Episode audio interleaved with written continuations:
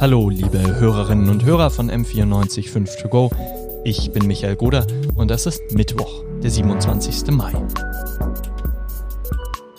Letzte Woche am Mittwoch erschien hier bei M945 To Go der Wissenspodcast und ich wechsle mich ab. Im Zwei-Wochen-Rhythmus erscheint jetzt hier nachgefragt.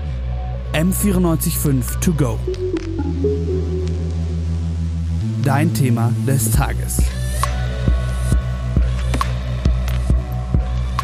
Nachgefragt bei M945 RedakteurInnen und dabei soll es um eine Geschichte gehen. Eine Geschichte hinter der Geschichte, die sie bereits erzählt haben, egal in Form von einem Radiobeitrag oder in Form eines Online-Artikels. Es soll darum gehen, welche Hintergründe man erfährt bei einer Recherche und welche persönlichen Aspekte dabei mit einfließen können. Und im ersten Gespräch heute geht es um Krebs. Diese fast schon überfordernde Diagnose hat M945-Reporterin Dulgo Ogur mit 19 Jahren letztes Jahr bekommen. Hallo. Hello. Ich bin noch ganz verschlafen und liege im Bett. Das ist alles in Ordnung. Heute soll es um einen ganz besonderen Aspekt dabei gehen, wenn man in so jungen Jahren die Diagnose Krebs bekommt. Denn Häufig ist Krebs eine Krankheit, die bei älteren Menschen auftritt. Dadurch spielt das Thema Fruchtbarkeit eine weniger große Rolle, als das der Fall ist bei jungen Menschen. So auch bei Duigo.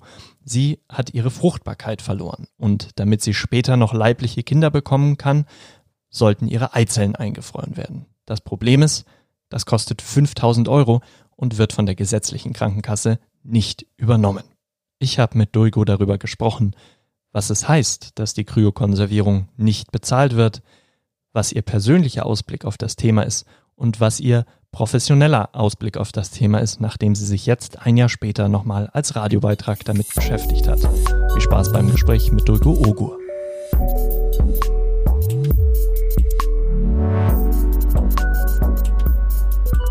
Das Interesse ist anscheinend einfach nicht groß genug daran, sonst wäre es ja mehr auf der Agenda, auch von mehreren Menschen. So, ich höre zum ersten Mal davon. Ähm, woran glaubst du, liegt es? Ist das Thema zu speziell? Aber eigentlich geht es ja jeden an. Ich könnte mir jetzt gerade nicht vorstellen, in welchem politischen Diskurs sich jemand hinstellt, egal ob von konservativen oder progressiven Parteien, und sagt, das ist kein Thema für uns, weil so, was weiß ich, äh, dafür sorgen, dass Familien entstehen, ist ja irgendwie so eine der Grundprinzipien in der Bundesrepublik und allgemein von allen Staaten irgendwie. Also mir fällt jetzt kein politischer Player ein, der da sagen würde, ah, nee, da stellen wir uns dagegen.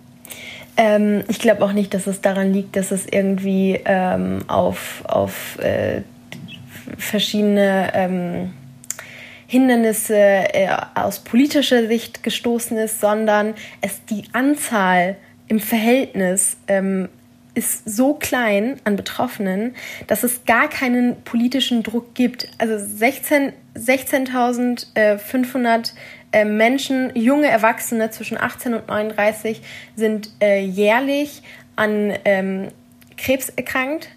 Ähm, wenn wir mal darüber nachdenken, dass sehr grob gesagt und nicht äh, wissenschaftlich und statistisch gesehen, ich weiß es nicht, ich schätze mal, die Hälfte davon Frauen sind, sagen wir mal 8000.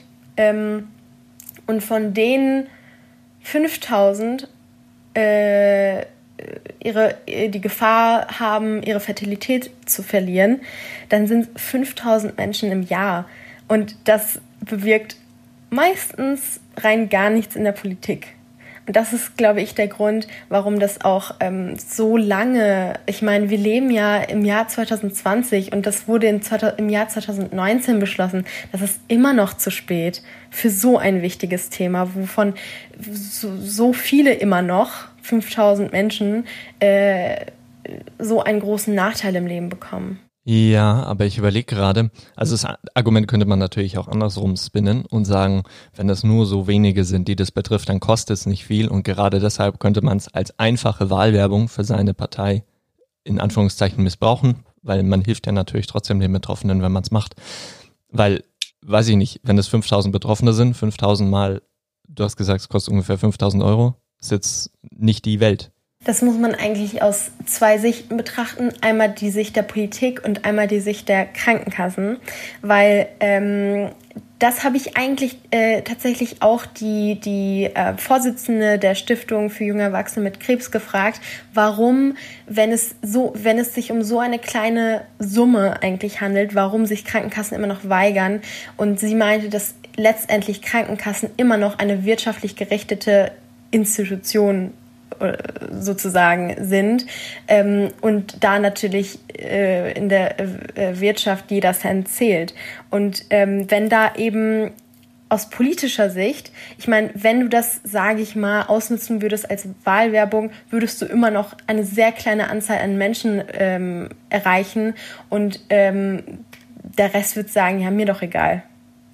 Und äh, deswegen glaube ich nicht, dass das dass das in dem Sinne ähm, gutes Mittel ähm, zum Zweck gewesen wäre, was es auch nicht war. Deswegen haben sie es auch nicht benutzt. Und die Krankenkassen haben genau das ausgenutzt, denke ich, dass da dieser Druck in der Politik fehlte sie wollten natürlich diese, keine Ahnung wie viel Euro im Jahr äh, sich sparen. Und das, das, das hat auch gut geklappt, weil da gibt es ja nicht, da, da, auch in der Presse, in der Öffentlichkeit, in der Gesellschaft, da gibt es nicht viel Rückhalt für dieses Thema. Glaubst du nicht? Also, weiß ich, ja, hm, wahrscheinlich ist Krebs einfach in dem Alter zu weit weg. Ne? Also wenn man älter wird, dann ist das, glaube ich, einfach was, was präsenter wird. Und dann fängt man auch dafür an, sich zu interessieren, aber das ist dann halt bei den meisten Menschen eh schon durch mit der, mit der, mit dem Kinderkriegen oder sowas. Ähm, und in frühen Jahren fehlt vielleicht einfach die Aufmerksamkeit dafür, dass man, dass man das auch verlieren könnte. Ja, das ist auf jeden Fall ein Problem. Also das ist ein guter Punkt, weil ähm, klar, es gibt natürlich auch junge Betroffene und auch tatsächlich leider, leider immer mehr. Aber es ist trotzdem immer noch ein bisschen so ein, eine ältere Krankheit und da ist es tatsächlich nicht so ein großes Thema. Aber das Thema äh, Kinderwunsch unter den Top 3 der, ähm, der Lebenszufriedenheit von jungen ähm, Erwachsenen mit Krebs also bei jungen Erwachsenen ist das ein großes Thema, da hast du schon recht. Also da könnte man Leute auf jeden Fall mit gewinnen. Und abgesehen davon ist es halt jetzt mal im Kontrast zu dem, was äh, die Krankenkasse bei mir zumindest äh, den Anschein gemacht hat oder dargestellt hat, ist das kein Luxus, sondern das ist ja irgendwo, das ist ja hm, ein Menschenrecht ähm, weil genauso wie andere das Recht darauf haben, ähm, sich zu entscheiden, ein Kind zu bekommen oder nicht, sollten auch Menschen mit einer Krankheit ähm, die Chance bekommen, zumindest darüber entscheiden zu können. Und ähm, dass das bis 2019 nicht der Fall war, das kann ich mir immer noch nicht erklären. Ja, ich denke, es geht tatsächlich dann einfach darum, dass das Interesse dass, dass die zwei Sachen Krebs und Lebenswelt, Lebensrealität von jungen Menschen einfach zu weit auseinander liegen. So, keine Ahnung. Wie, wie viele junge Menschen kriegen Krebs? 16.500. Ja, wie viele junge Menschen gibt es wohl in Deutschland?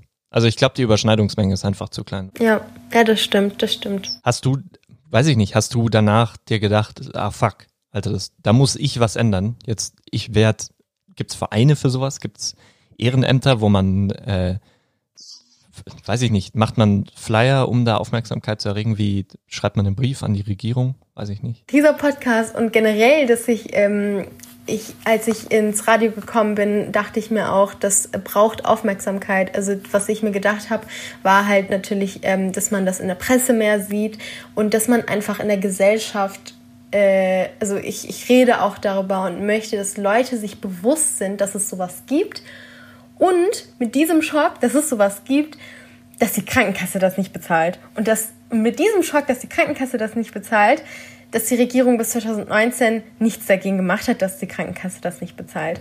Ähm, aber ansonsten ähm, gibt es natürlich auch Vereine und die Stiftung, es gibt auch Stiftungen, die Stiftung Junge Erwachsene ähm, mit Krebs die äh, ist tatsächlich eine Stiftung, die sich wirklich sehr stark dafür gemacht hat. Ähm, ich habe ja auch für den Beitrag ähm, Interviews mit ähm, dem Vorstand aufgenommen und ähm, was ich auch erfahren habe, ist, ähm, dass äh, wie, wie, wie das Gesetz sozusagen eigentlich äh, wirklich auf der Agenda dann stand, letztendlich. Wie ist das passiert? Also die, die Stiftung, ähm, ich weiß nicht wer genau, auf jeden Fall die Stiftung war mal auf einem Event vor Jahren. Ähm, auf diesem Event war äh, der Gesundheitsminister Jens Spahn auch da, ähm, allerdings nur als Begleitung seines ähm, Ehepartners, also nicht mal er selber war da, sondern einfach ganz zufällig. Und da hat ähm, die Stiftung, lass mich jetzt nichts Falsches sagen, ich weiß auf jeden Fall nur, dass die auf der Bühne war und eine, äh, eine Rede gehalten hat und da dann eben auf diese Problematik äh, aufmerksam gemacht hat und da auch nochmal mm, auf Jens Spahn öffentlich zugegangen ist, sozusagen in der Rede. Und Jens Spahn hat da dann direkt das, das Thema aufgenommen und auch auf die Agenda gesetzt. Und so wie die Stiftung den Gesetzesentwurf ähm, entwickelt hat, ungefähr so wurde der das auch beschlossen. Also die, die waren da wirklich Riesenvorreiter. Und zum Thema Bemühungen der Stiftung, also die Stiftung hat ähm, auch letztes Jahr direkt Krankenkassen angeschrieben und eben angefordert, dass sie diese äh, Kosten der Kühlkonservierung trotzdem ähm, übernehmen, obwohl eben diese Richtlinie, diese bürokratische Zeit noch nicht um ist und die eigentlich nicht krass, also nicht krass, sondern offiziell verpflichtet sind, diese Kosten zu übernehmen, hat die Stiftung die Krankenkassen eben angeschrieben. Ähm, es gibt ja 109 gesetzliche Krankenkassen. Ähm, rate mal, wie viele auf diesen Aufruf äh, positiv geantwortet haben. Es waren sieben. Sieben. Bis heute haben sich sieben von 109 Krankenkassen positiv gemeldet. Ähm, und das ist, also ich weiß nicht. Und unter den sieben ist nicht mal, das, also die, die, die großen Krankenkassen sind da ausgeschlossen. Du hast es zusammen mit einer anderen Frau erlebt. War die bei der gleichen Krankenkasse? Hat die den gleichen Hin- und Her-Drama erlebt? Oder war das irgendwie eine andere Experience da? Äh, lustig, wie ähnlich das war, ähm, obwohl sie bei einer ganz anderen Krankenkasse ähm, ist. Sie, ähm, ich habe ich habe sie ja jetzt vor kurzem kennengelernt, ähm, eben im Zuge dieses Beitrags. Und als sie mir dann erzählt hat, ähm, welchen Prozess sie durchlaufen musste, war halt genau derselbe. Die, die Vorsitzende, ähm, Diana Lüftner ähm, der, des, der Stiftung, hat ausdrücklich eigentlich gesagt, ähm, Krankenkassen sind ja nicht unsere Feinde, wir kämpfen ja nicht gegen sie an, sondern wir müssen ja irgendwie zusammenarbeiten. Glaube ich ihr. Ähm, trotzdem denke ich, ähm, dass sie da auch irgendwie manchmal ähm, an, an Meinungen oder an Interessen aneinander geraten.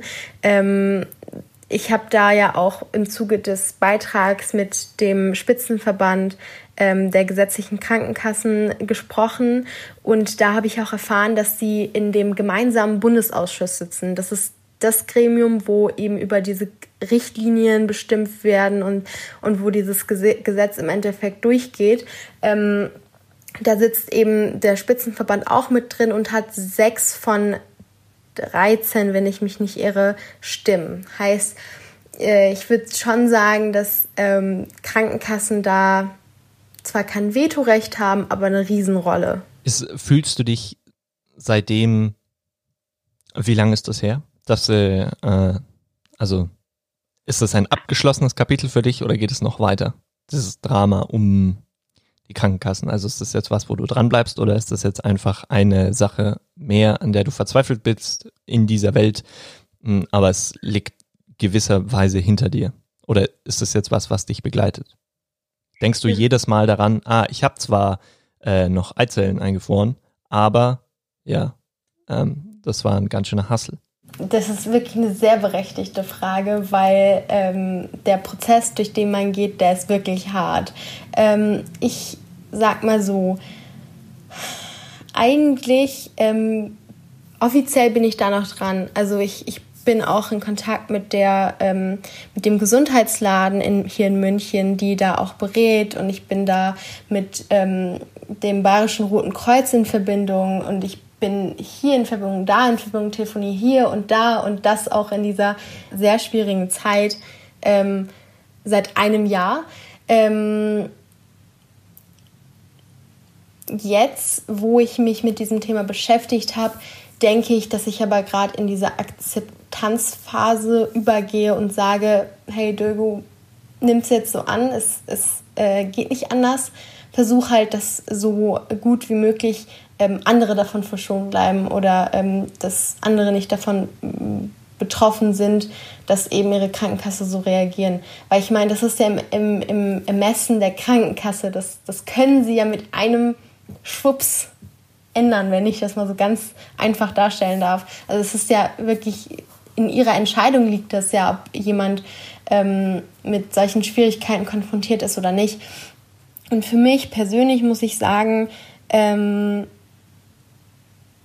ich bin jetzt dabei, tatsächlich das so zu akzeptieren, wie es ist. Wo werden die Eizellen eigentlich hingebracht? ähm, in dem Krankenhaus, wo du das machen lässt, sind die dann. Gibt es da ein Ablaufdatum? Also weiß ich, oder keine Ahnung, sagst nee. Krankenhaus irgendwann, ja, jetzt ist voll? Nee, das ist äh, die weitere äh, Hürde, die man äh, jährlich überwältigen muss. Ähm, die Eizellen können, glaube ich, also zumindest solange du lebst, äh, aufbewahrt werden. Also ähm, da gibt es kein Problem. Das Problem, was es dabei gibt, ist, ähm, wenn, du, wenn du das auch so lange aufbewahren äh, lassen möchtest, dann ähm, jedes Jahr Cash äh, 200 Euro. Ähm, also das erste Jahr 300 und dann 200 jährlich, ähm, um das aufzubewahren. Also allein äh, für das Einfrieren und Aufbewahren äh, muss man 200 Euro jährlich an diese äh, an das Krankenhaus oder was auch immer bezahlen. Ist natürlich eine berechtigte Zahlung, aber ist natürlich irgendwie trotzdem frech, dass es nicht übernommen wird. Zumindest teilweise. Ja. Denkst du dir jetzt dadurch, dass du jährlich 200 Euro zahlen musst, ah, jetzt muss ich früher Kinder kriegen, damit diese 200 Euro jährlich wegfallen? Na, nee, das tue ich nicht. Aber ich kann mir vorstellen, also ich meine, ich bin immer noch eine privilegierte Person. Ich konnte ähm, auch wenn es sehr hart war, dass ich mich am Ende, weil meine Entscheidung war am Ende so, ähm, nehme ich diese, also nicht möchte ich irgendwann mal ein Kind oder nicht, sondern nehme ich diese äh, Hürde auf mich auf, kann ich das oder kann ich nicht. Und ähm, es gibt, ich bin mir 100% sicher, es gibt trotzdem noch Frauen, die äh, entweder diese Hürde nicht aufnehmen können und dadurch unfreiwillig keine Kinder bekommen. Das, ist, das kann ich mir immer noch nicht vorstellen, wie krass das ist, dass es immer noch passiert heute, 2020. Ähm, und zweitens Frauen, die eben diesen Druck äh, erfahren, den du gerade genannt hast. Ich denke mir das nicht, ganz ehrlich. Ähm, irgendwie muss ich und werde ich diese 200 Euro auch aufbringen. Und zum Glück habe ich da auch meine Familie. Ähm, aber es gibt Leute, die es eben nicht haben. Es führt natürlich auch in dieser speziellen Situation dafür, dass einfach Menschen äh, aus einem äh, Menschen, die mehr finanzielle Mittel zur Verfügung haben, einfach in diesem Zusammenhang es sich leisten können, Kinder zu haben und andere nicht. Hast du eigentlich, hast du das gemacht, weil du äh, weil, die Option nicht ausgeschlossen ist. Also keine Ahnung, du sagst, vielleicht will ich irgendwann mal Kinder haben und deshalb habe ich das aufgehoben als Selbstverständlichkeit, weil das eine Möglichkeit ist in meinem Leben oder weil du einen konkreten Kinderwunsch hast. Ich zum Beispiel habe ähm, eigentlich immer so ein bisschen damit gerechnet, dass ich irgendwann mal ein Kind bekomme. Also selbst wenn alles schief läuft, dass ich so meine eigene Familie habe und habe aber nie äh, super aktiv darüber nachgedacht. Ähm, ähm, also es ist einfach eine Selbstverständlichkeit, weil man sich die Möglichkeit natürlich nicht nehmen lassen will. Ja, ja, klar. Also da, darum geht es ja eigentlich. Diese, diese Chance, äh, also diese Möglichkeit, dass man sie noch in der Hand hat. Also ich, bei mir war es so, dass ich, ähm, äh, ich, ich kann immer noch nicht so ganz klar darüber nachdenken, ähm, weil stell dir einfach vor, du bekommst so eine Diagnose, so eine Riesendiagnose und da bist du einfach erstmal äh, mit dem Tod konfrontiert und nicht mit dem Kinderwunsch. Da denkst du dir ja. Dann einfach andere Dinge im Kopf als will ich Kinder haben. Genau, genau. Und das ist äh, natürlich auch übrigens eine, ähm, eine riesen andere Hürde, die man in der Zeit bewältigen muss, außer diesen finanziellen Sorgen. Und wenn man das auch mal in äh, Kontrast stellt, pff, riesen Kontrast finde ich, aber okay. Ähm, und ich habe das im Endeffekt in dem, also damals gemacht, weil klar, ich hatte auch so ein bisschen Wunsch, aber ich wollte einfach, dass die Krankheit mich, also mir nicht noch mehr wegnimmt, als sie es schon getan hat. Also ich, ich wollte einfach mehr äh, von dem Ich haben als wie vorher. Ähm, ich wollte nicht, ich wollte nicht noch anders sein, noch mehr anders sein als damals, so ein bisschen. Aber ich weiß zum Beispiel von der Conny eben, mit der ich gesprochen habe ähm, für den Beitrag, dass sie schon immer den Kinderwunsch hatte und dass sie auch ähm, für sie war es klar und sie wollte, sie wollte wirklich aktiv, sie wollte schon Kinder. Weißt du, wie das in anderen Ländern ist? In Mitteleuropa? Ja, das ist eine gute Frage. Ich weiß es tatsächlich nicht. Ah, okay. Also was mir der Arzt mal gesagt hatte, war, dass es in Tschechien, glaube ich, ähm, also wenn es hart auf hart kommt, dass es in Tschechien Leihmütter gibt. dass man da, äh, dass man da ähm, auf jeden Fall dahin reisen kann. Ja gut, ähm. aber dann muss man, also man kann jetzt natürlich, man muss eigentlich an der Stelle jetzt auch noch vorher ergänzen zu allem, was wir gesagt haben. Es gibt natürlich mehrere Optionen, äh, Eltern zu werden. Man kann auch Kinder adoptieren. Ähm, zum Beispiel, also das ist ja nicht die einzige Möglichkeit, aber es ist natürlich eine der Möglichkeiten, die man sich nicht nehmen lassen will dadurch. Wenn man zu dem Zeitpunkt, wo man die Diagnose bekommt, schon in einer festen Partnerschaft lebt oder mit einem Partner zusammenlebt, äh, mit dem man sich vorstellen kann, zusammen Kinder zu bekommen, dann ist das natürlich nochmal eine leicht veränderte Situation, als wenn man Single ist oder einfach, wenn der Altersunterschied größer ist. So, es macht schon nochmal einen Unterschied mit dem Ausblick aufs Leben, wenn man 20 oder wenn man 30 ist. Hast du, hast du verschiedene Stimmen dazu gehört? Wie das, also dein Blick, du bist jetzt? 20. Ja, das ist halt schon extrem früh. So hast du auch einen Blick von jemandem, der vielleicht sich schon deutlich mehr Gedanken darüber gemacht hat im Laufe seines Lebens einfach. Ja, ähm, also ja, das stimmt. Ich, also ich war wirklich sehr jung, um da überhaupt, also ich, ich war zwar in so einer äh, also ich, ja, ich war zwar so in so einer Semi-Beziehung, aber da war natürlich Kind kein Thema. Conny ähm, war damals ja 25, ähm, zwischen 25 und 26. Ähm, und sie war in einer Beziehung. Ich weiß natürlich nicht, wie da die Dynamik war, ob das so eine ähm, Beziehung, so wirklich eine feste, feste Beziehung war. Aber ähm, ich kann mir vorstellen, dass es da auch nochmal, wenn es nicht äh, kommt natürlich auch auf, die, auf das Verhalten des Partners an, aber dass das auch nochmal eine extra äh, Last sein kann, die man nicht nur für sich trägt, sondern auch für den Partner, dass man sich sorgt, dass man sich fragt, was der Partner denkt. Und was ich zum Beispiel damals gemacht hatte, war, also klar, Kind bekommen war natürlich kein Thema für mich, ähm, aber ich hatte ja trotzdem die Krankheit und ich habe gesagt, du kannst, also als ich die Diagnose an dem Tag bekommen habe, habe ich gesagt, du kannst gerne jetzt gehen. So, ich weiß, ähm, was für eine Last das ist für einen Partner.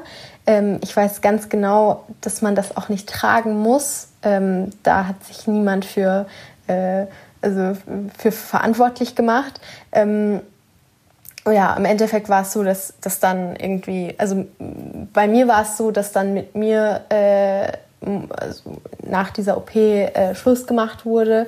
Ich kann mir einfach vorstellen, weil man es nicht tragen konnte. Ähm, also natürlich weiß ich bei Conny nicht die Details. Ähm, was ich von ihr nur gehört habe, war, dass ihr Freund so gerne lange Haare mochte und sie natürlich durch die Krankheit äh, kurze Haare bekommen hat, dass sie sich in der Zeit darum gesorgt hat. Und vielleicht sagt uns das schon ganz viel, ähm, dass eine äh, krebskranke Patientin, die ähm, eine Kühlkonservierung bekommen hat, sich darum gesorgt hat, so ein bisschen, ähm, dass sie keine langen Haare mehr hat, weil der Freund so gern lange Haare mag. Also was du sagen willst, ist, es gibt so viele Dinge, die einen beschäftigen, wenn man äh, eine Diagnose Krebs bekommt. Möchte ich ein Kind in 15, 15 Jahren haben?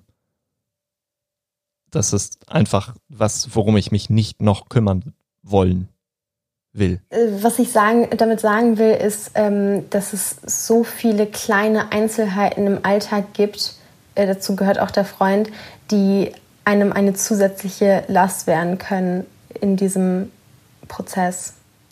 Weil ich meine, also klar, sowas, also die, die Quellkonservierung betrifft natürlich auch den festen Freund, aber so viel ändert sich und jede Last trägt man selber. Es gibt natürlich bestimmt auch wieder Stimmen, die sagen, ja, das ist, keine Ahnung, ist ein Luxusproblem, ne? Also in anderen Ländern würde man froh sein, wenn man überhaupt eine Krebsbehandlung bekommen kann und dann noch weiterleben kann. Aber es ist natürlich einfach kein Argument, das entkräftigt zu sagen, wir leben in Deutschland und wir könnten uns das eigentlich leisten. Das ist bei so einer kleinen auftretenden Gruppe, die kaum Kosten verursacht, insgesamt gesehen, dass man es mhm. einfach machen könnte. Ne? Ja, ja, ich kann mir auch vorstellen, dass es solche Stimmen gibt. Und ich finde, der Unterton ähm, von so einer Aussage ist auch so ein bisschen ganz hart gesagt selbstverschuldet. Also so, so, das hat so einen kleinen Unterton, so einen Hauch von, du bist doch selber schuld. Du bist halt krebskrank oder du bist halt, du hast halt eine Krankheit und andere halt nicht. Also hast du halt die Konsequenz daraus und heul mal nicht. In anderen Ländern würdest du nicht mal eine Behandlung dafür bekommen. Also eine Krebsbehandlung. Ähm, und ich finde, äh, dass der wesentliche Punkt, äh, den man bei allen Argumentationen nennen kann, ist, äh, dass ich nicht dafür schuld bin, dass ich also dass ich eine Krankheit habe und ähm, genauso wie du nicht dafür schuld bist, dass du keine hast. Wenn wir beide in dieser, in dieser Konstellation keine, Chance, äh, keine äh, Schuld haben, dann müssen wir doch dieselben Chancen und Gleichheiten bekommen. Ähm, warum sollte ich nicht dieselbe Chance bekommen wie jede andere? Und äh, noch eine weitere Argumentation, die mir die ich mir vorstellen kann, ist, ähm, das, was andere Leute nennen, ist, ähm, ja, aber äh, es kann doch auch, also es kommt doch auch vor, dass Frauen einfach so ihre, also kein, nicht ähm, keine Fertilität haben, also dass sie einfach von Geburt an oder irgendwie, ich weiß nicht, dass sie einfach kein Kind bekommen.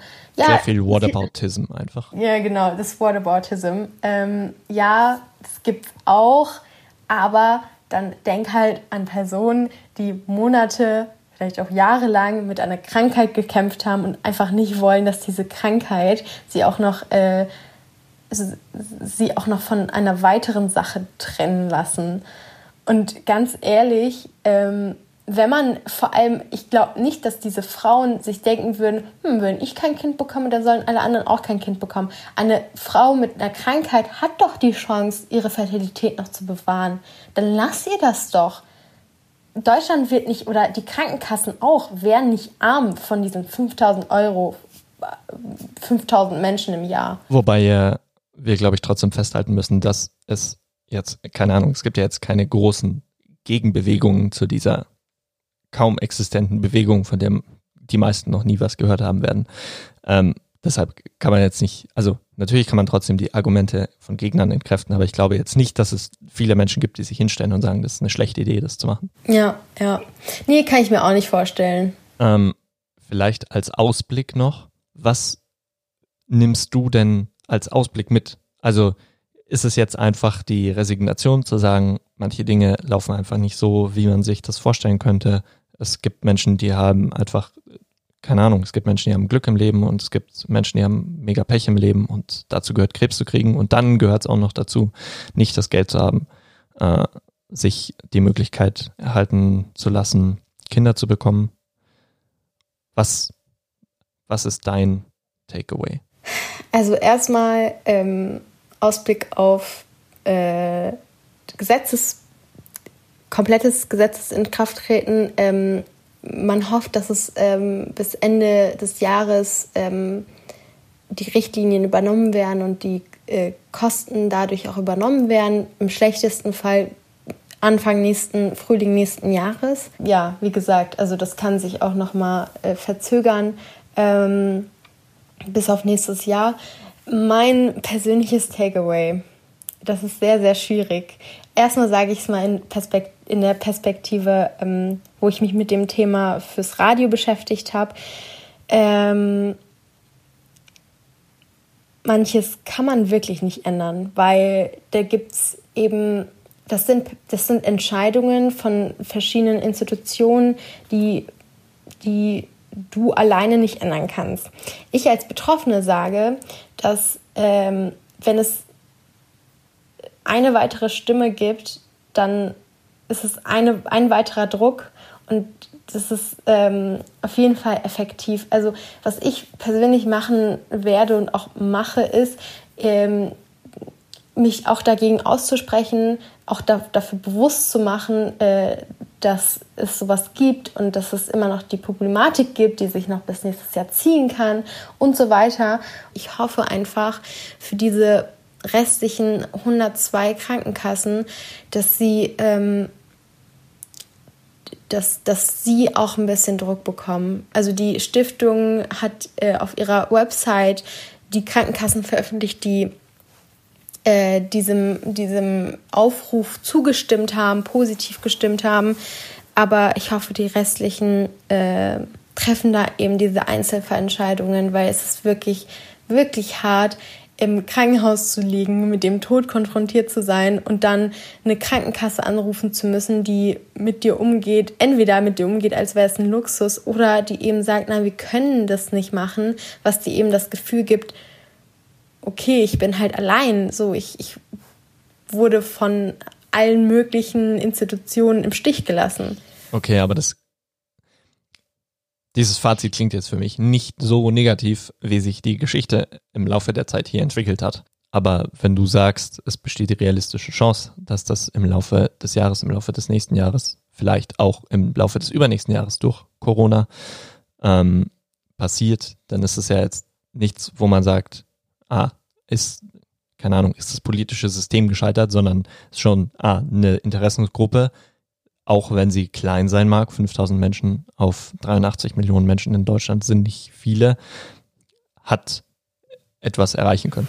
Ja, ja, hat es. Also das muss man auch sagen, der, also das Gesetz ist ein gutes Gesetz und ich bin froh über das Gesetz und ähm, ich denke auch vor allem auch mit äh, dem Druck von der Stiftung, ähm, aber auch dem Interesse, auch äh, wahrscheinlich des Gesundheitsministeriums, dass das Gesetz ähm, hoffentlich in Anführungsstrichen bald äh, in Kraft treten wird. Bist du denn im Laufe der Recherche auf Kritik gestoßen an dem Gesetz, so wie es, beziehungsweise an dem Gesetzentwurf, so wie er vorliegt? Ja, ähm, bin ich tatsächlich. Und zwar ähm, schließt das äh, Gesetz ähm, Jugendliche unter 18 Jahren aus. Und das ist irgendwo verständlich, weil auch mir wurde damals gesagt, ähm, das sind halt Hormone und die können Krebs, äh, krebsfördernd wirken. Das sind die Hormone, die du bekommst. Du bekommst ja Hormone äh, gespritzt, dreimal bis viermal am Tag, ähm, damit sich eben viele Eizellen bilden, die man dann rausnehmen kann. Und dann am Ende ist das eine Operation. Also das ist so der medizinische Prozess. Ähm, und diese Hormone, die du täglich über manchmal Wochen, also kommt halt auf die Person an, äh, gespritzt bekommst, sind halt wirklich harte Hormone. Also du bist wirklich über harmonisiert. oh Mann, sorry.